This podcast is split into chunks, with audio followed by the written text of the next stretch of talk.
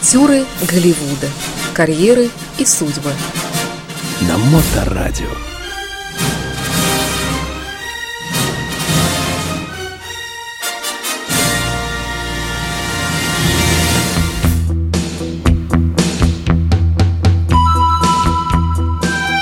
Илья Либман, Александр Цыпин. Вы слушаете Моторадио. Прошу вас, Илья, что у нас сегодня?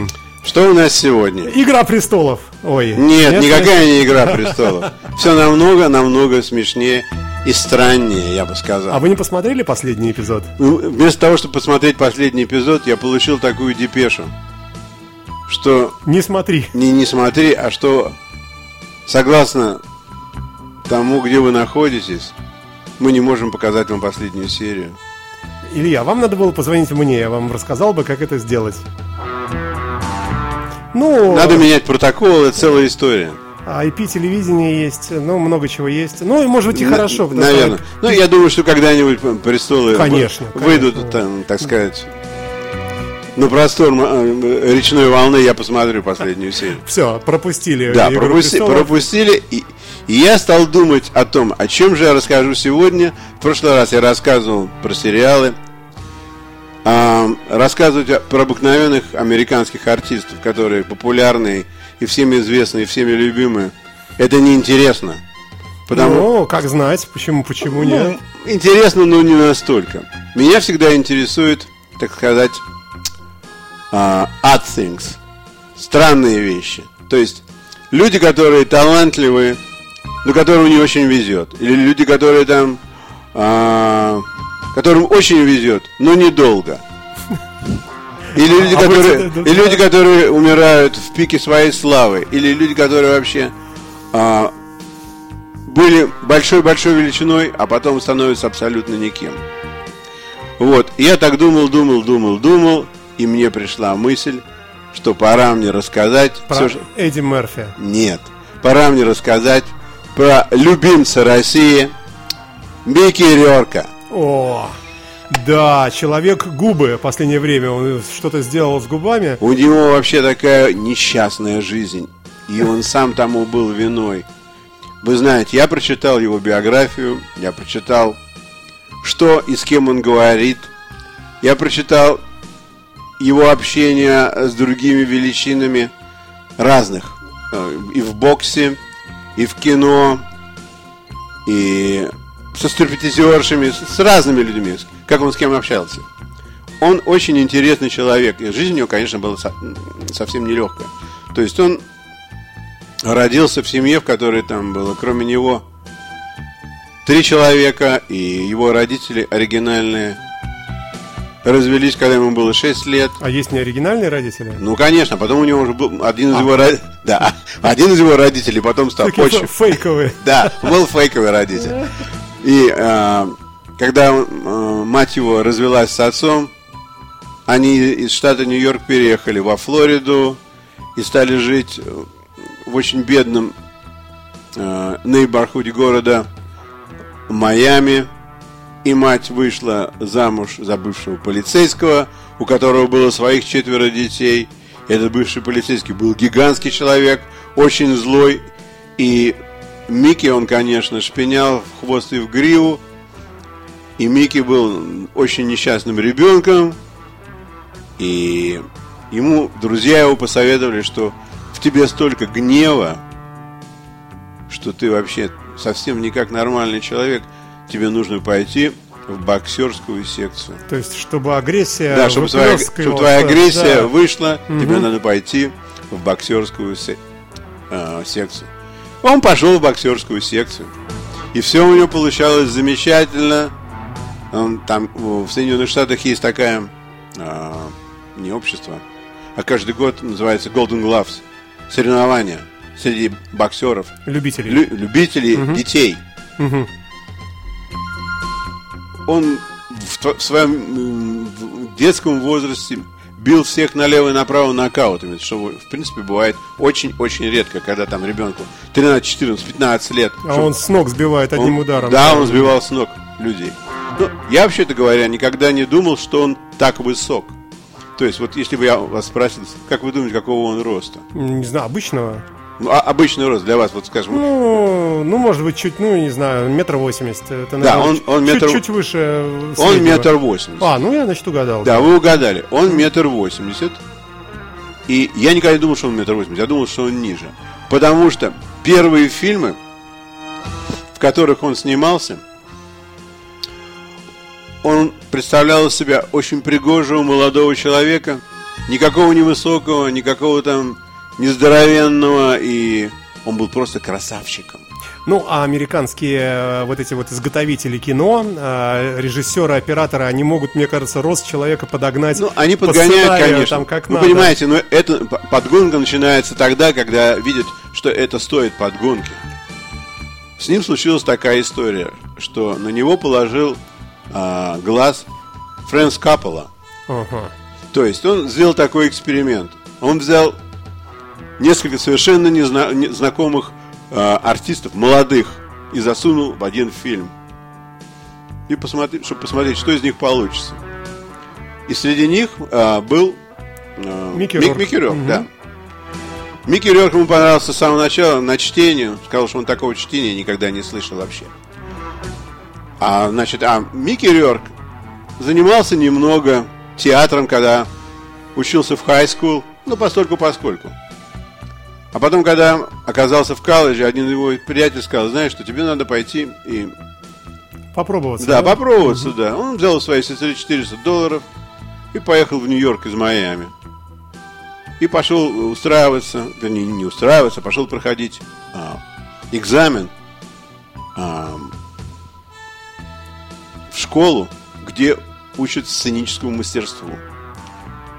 Знаменитый артист а, Дастин Хоффман в эту, в эту школу сдавал 8 раз. А этот с первого. А он сдал с первого раза. Его взяли. То есть он настолько хорош. Он был настолько хорош. И все шло, все шло хорошо до поры до времени, пока он играл такие средние роли. Ему, его все устраивало. И было ничего, и ему хорошо, и им э, были довольны режиссеры. Он тогда не тусил, особенно еще. А с продажей наркотиков он кончил, когда ему было 19 лет, он попал один раз в перестрелку. А он- было дело, да? Да, конечно. Вы же не рассказали. А надо об этом рассказать. Не, не, ну, не- не знаю. Но дело все в том, что когда Его арестовал папа, отчим. Не, не, папа не работал уже. Там случилась такая история, что у него никогда не было денег. Ну, Ника- обычная история. обычная Никогда история. не было денег. Он поэтому работал там, рыл траншеи для кабеля. Продавал там чипсы какие-то, то есть заработать себе деньги, хоть какие-нибудь. Ну вот он когда приехал в Нью-Йорк и устроился, а, его взяли учиться. Денег у него все равно не стало больше от этого, ему нужно платить чуть было за учебу. И он стал жить в Гринвич-Виллище, работать вышибалой э, в баре для транвеститов, торговать содой, только чтобы заплатить, заплатить за учебу и заплатить за простой, за постой а в этом каком-то дешевом э, отеле. И все у него шло так очень ровно, но не, не шибко не валка, пока он не снялся в фильме «Eight and a Half Weeks». И после этого фильма... Замечательная картина, Да, кстати. да. Да. И после этого фильма он, конечно, стал сексуальным символом всей Америки. Да что там, всей планеты. Я думаю, что, наверное, больше, чем всей Америки. Я помню, как трудно было мне попасть на этот фильм, потому что он прошел как-то очень-очень быстро в кино. А тогда еще не было, тогда еще между кино и всякого рода а, кассетами был какой-то срок. 3-4 месяца. И вот когда в кино уже кончил идти, а в других местах еще было не достать. Еще не появилось. Еще да? нигде ничего не появилось. А потом, когда появилось, так нужно было становиться в очередь, потому что, скажем, на, на кассетный пункт 6 кассет, все 6 кассет взяли сразу же. Все, все в прокате. Все было, у кого- в- у кого-то. всё было да. схвачено так здорово. И он стал безумно популярным, и эта популярность, конечно, его погубила. Потому что как только бедный человек ощущает в своих руках монетку, он сразу же теряет все границы. У него было много ассистентов, парикмахеров, телохранителей. А он гудел страшно, Как хотел. как хотел, покупал мотоцикл. Да, еще одна важная вещь, почему я решил рассказать о нем. Потому что он настоящий афишанадо мотоциклов. Он на мотоциклах помешан совершенно. Вот. Ну, а мы, как моторадио, конечно, э, акцент на этом делаем свой, да. Да, он мотоцикли- мотоциклист очень сильный. А какая великолепная роль э, в «Ковбое Мальборо». Э, Мне Да. кажется, он там такой вообще прямо замечательный. Очень Конечно, да, да, да. живописный Очень- такой, да. Очень живописный. Но потом, когда вот я увидел его здесь в России, он приезжал несколько раз, и то ли он как-то постарел, то ли я давно не видел. Ну, я и не мог его, да, я помню его вот тем, ка- каким он был в кино. Вы понимаете, это было такое большое изменение его внешности от того, вот каким он был красавчиком э, восьми с половиной недель, да после того, когда весь этот блеск сошел, то есть он вообще ушел из кино, он решил вдруг заняться профессиональным боксом. да, да, да. И к своему несчастью он занялся им и довольно успешно. Он сделал, по-моему, он 12 раз бился, и из них 8 раз выиграл нокаутом. Но он был очень сильно избит, и не единожды. Ему начали делать пластические операции, которые его исказили Ну, лицо у него Абсолютно. стало странное. Очень Да. страшное. Не, не такой, он был красивым мужчиной. Абсолютно красивым Ну, мужчиной. как мы с вами. Я думаю, что да. не как мы с вами. Ну, Кстати- и, конечно, не так, но приближался уже к нам. Может быть, не знаю. Я, я так вообще не сравнивал себя. Вообще- Я, я не смею себя сравнивать с артистами совершенно. Чтобы не закопать себя намертво. Его первая жена сказала, что она его полюбила за его нежный голос, потому что у него голос очень вкрадчивый. Вот казалось, казалось бы, такая глыба, да? У него очень вкрадчивый голос и хорошее телосложение. Вот за это она его полюбила. А на самом деле, когда Вообще надо любить за, за мозги, за доброту, за душевные качества, как у нас в СССР. Что это там, ну... Ну, я просто сказал к тому, что у него действительно очень такой а, характерный, нежный голос. Вот какой бы фильм мы с ним не посмотрели, какую бы роль он ни играл, но когда он начинает говорить, это так выглядит, как будто бы он не говорит всерьез, как будто он шутит. То есть он такой здоровенный-здоровенный такой мужичина со своей зубочисткой и, говорит таким голосом, как, как, будто бы он с ребенком разговаривает. Да, так в общем, короче говоря, случилось такое несчастье с ним, что э, занялся он профессиональным боксом, в котором пробыл, по-моему, два или три года всего. Из него он тоже ушел. Но ушел он не потому, что а, ему бокс перестал нравиться, а потому что его здорово повредили, ему делали много операций, и не очень удачных. В конце концов он ушел, и жизнь у него была довольно тоскливой до той поры, пока он не снялся в фильме «Рестлер». да, да, да, кстати, да, точно. Когда он сня- снялся в фильме «Рестлер», именно там а, было показано его умение, а, мастерство, какой же он все-таки крутой артист. Если даже забыть про то, какой он там был красавчик, и какое у него сложение, и одно, и другое, и третье, он просто совершенно замечательный артист. И поэтому он получил Golden Globe и был номинирован на Oscars, но не выиграл, потому что Оскарс выиграл другой человек, его друг. Ну, в общем-то, не в этом дело. После Рестлер, когда опять попали деньги к нему в руки, все стало на прежние рельсы. Опять началась. Безудержная Да, без, жизнь. да, да, опять у него там русский стриптизерши днем и ночью. Он тут, Но он это там. делает ему честь, его вкусу. Да, это- Русские. Да, русский, да. Него- Он любит русских женщин, русских людей любит, любит очень. Вот. И когда он разговаривает с людьми, он довольно такой прямой человек. Ну, потому что, с одной стороны, ему нечего скрывать. Вот. Его спрашивают, например, вот, что ты можешь сказать про Сильвестра Сталлоне? Не, же козлина. Нет, нет. Он говорит, наоборот, он- отличный, да? Он говорит, Сильвестр Сталлоне? Ну, так он, ничего, парень. Вот я тут одно время голодал, мне не мог себе купить тарелку макаронов, мне платить было нечего. И, я его встретил, и, и он мне дал работу в фильме, и я заплатил за квартиру за 8 месяцев. Я предлагаю небольшой микроскопический сделать музыкальный перерыв э, и послушаем немножко музыки из э, знаменитейшего фильма э, «Ковбой Мальборо» э, с участием Микки Рурга. Э, Бон Джови на Моторадио. Э, В эфире Илья Либман и Александр Цыпин. Пятничный, э, пятничный дайджест кинематографический и рок-музыкальный на Моторадио.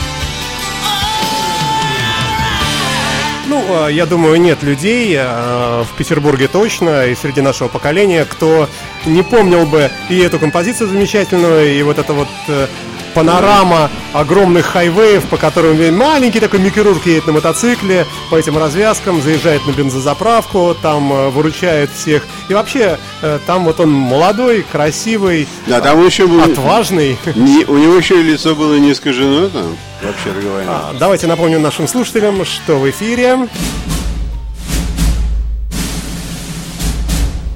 Актеры Голливуда. Карьеры и судьбы. На Моторадио.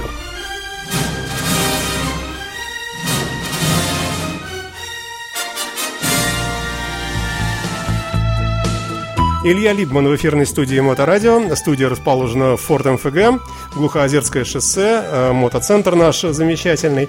Э, Итак, Илья, Микки Рурк сегодня у нас, э, можно сказать, в оптическом прицеле. Совершенно точно.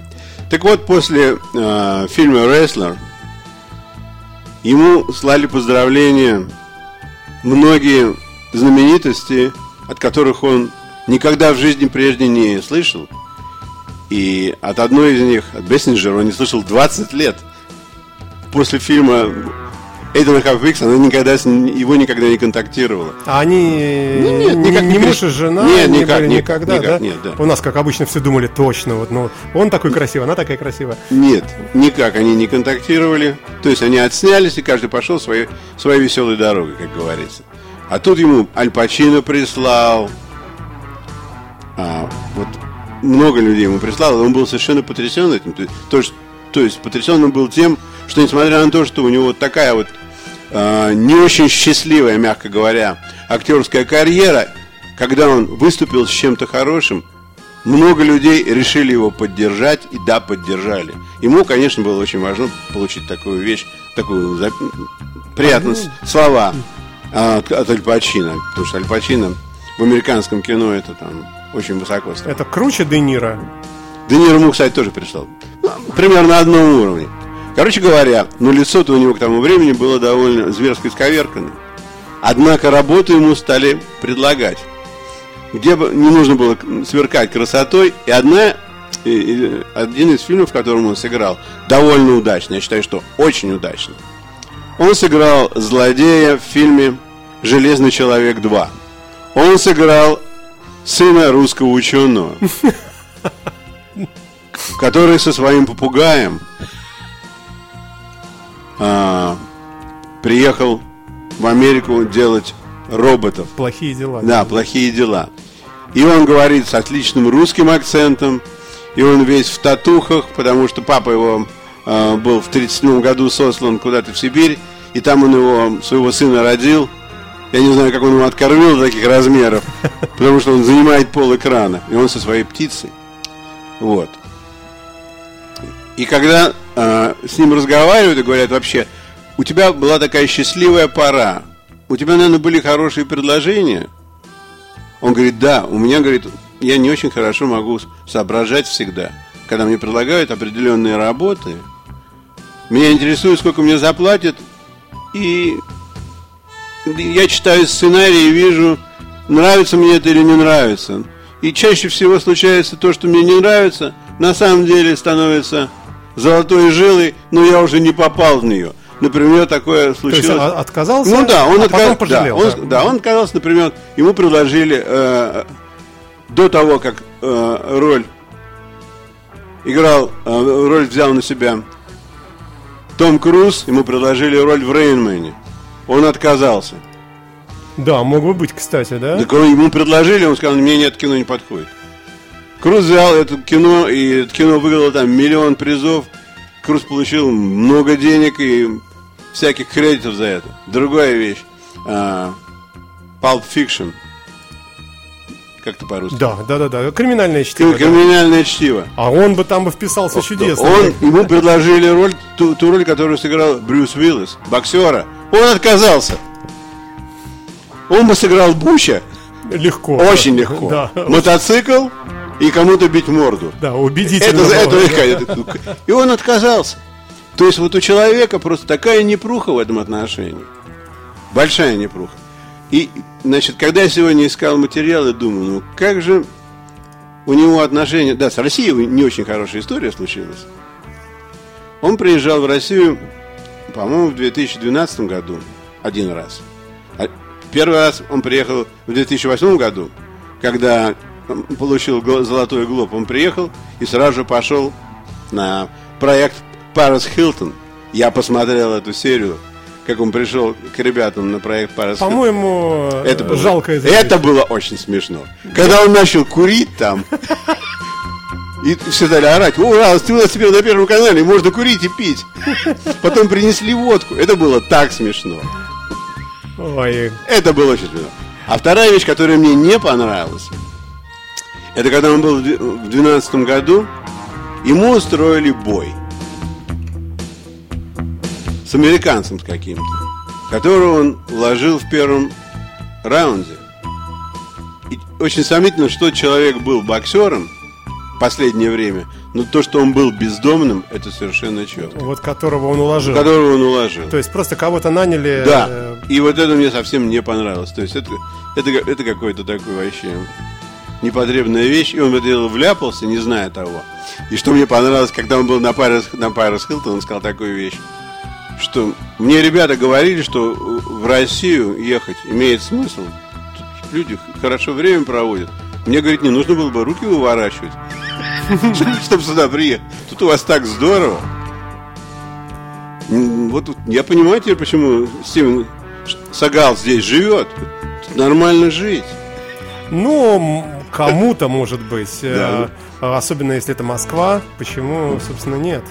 Ну, в общем, Есть много недовольных. Да, э, наверное. У нас экономически. Я, я думаю, что когда такая величина, как Стивен Сигал приезжает, у него совершенно не такая жизнь, как у кого-либо. То есть он имеет все, что он хочет, и даже больше. Он просто противопоставил себя а, Америке. Вот таким вот способом взял и стал гражданином России.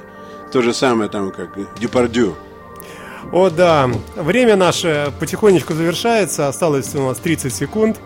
Э, Пожелаем, наверное, всем нашим слушателям хорошего кинематографа, хорошего настроения и начало лета у нас. э, Да, начало лета. Сейчас, кстати, проходит Канский фестиваль. Тоже любопытно. Да, да. я не знаю, на, на следующей неделе расскажу, что, что произошло на Канском фестивале. Я только знаю, что мой друг Тарантино выставил свою последнюю картину, которая получила молчаливая благосклонность. Вот Окей, посмотрим. это да. будет очень крутой фильм. А, ну и, э, наверное, напомним нашим слушателям, что в эти дни проходит э, э, книжный салон в Петербурге, и Да. что, может быть, там и вас можно будет увидеть, если что. Зав- завтра, да, завтра я там буду, и в, и воскресенье я там буду. Так что, друзья мои, если увидите Илью Либмана, подходите, он оставит вам автограф. Спасибо вам, Илья, и до следующей Большое вам пятницы. пожалуйста. До Всем свидания. счастливо, до Всем свидания. до свидания.